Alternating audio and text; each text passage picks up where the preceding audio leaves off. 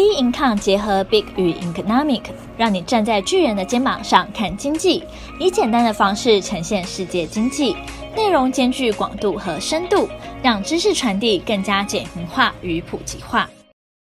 各位听众好，欢迎收听今天的小资生活理财树。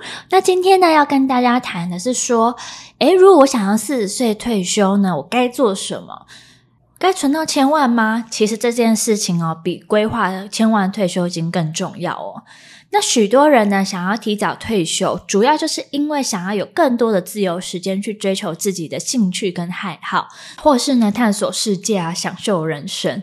那尤其我觉得现代人啊，对生活品质的要求呢，是还算比以前的人还来得高啦。所以呢，工作跟生活之间呢，要取得一定的平衡，这样会比较开心，觉得有 balance。那许多人也认为说，哎，提早退休啊，可以离开一些。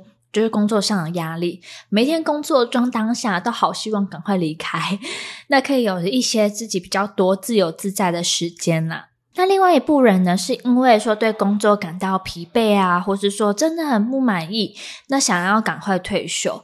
那因为有些人可能就是说他压力很大嘛，所以他想要更多的休息跟自由的时间。有些人可能会觉得说工作没有挑战性，也没有乐趣，所以呢，他想要赶快去找一些比较有意义的事情。那所以问题就来啦，那到底什么样的条件可以安心退休呢？如果存到一千万，到底说够不够？那近年来呢，配息投资呢，也在这几年成为一个退休规划的主流之一哦。我听到还蛮多人啊，会觉得是说，嗯，因为固定啊领配息的方式好像蛮好的。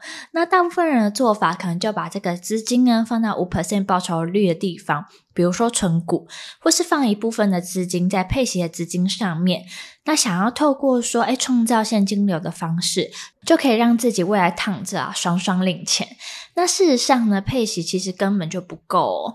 那你已经呃四五十岁的时候拥有的千万，跟领劳保劳退时用的千万，那是完全不一样的状态。因为你提早退休，其实会导致说你一直在花老本的那种感觉。那开始领到劳保劳退时，才有开始现金流进来。但前面几年，如果你想要领配息当退休金，那这个做法的风险其实还蛮大的。所以我们做投资，其实都要有个想法啦，就是如果你把资金啊放在市场上面，就会暴露风险，就是有风险了。像前几个礼拜的时候，大家对轰轰烈烈的新闻，应该就是看到说欧美银行就是破产的消息嘛，包括美国的矽谷银行啊，还有还有瑞士信贷银行啊。那这样的话，诶，其实他们都是一个金融体系耶。那这些金融机构呢，它也不是大到不能倒，所以以金融股为例的话呢，我觉得说这阵子大家更有感觉。金融股呢，并不是说它不会出现波动，也没有人可以保证有哪间银行就是真的很安全。那从欧美银行这个讯息的危机呢，我们就该警醒自己。那甚至呢，这几年很流行的 ETF 也是如此。很多人啊会觉得说，哎，它很贴合指数。假设一千点涨到一千五百点，那就有五十趴的获利。但如果是从一千五百点又跌回一千点呢，那不就是打回原形，白忙一场吗？那长期而言啊，反而它的变数呢会更多，因为退休呢要花的钱啊，真的比想象多中的还来得多，包括生活的费用、医疗保险的费用啊、长期护理，还有税金跟保险，以及社交旅游啊。以及社交活动跟旅游。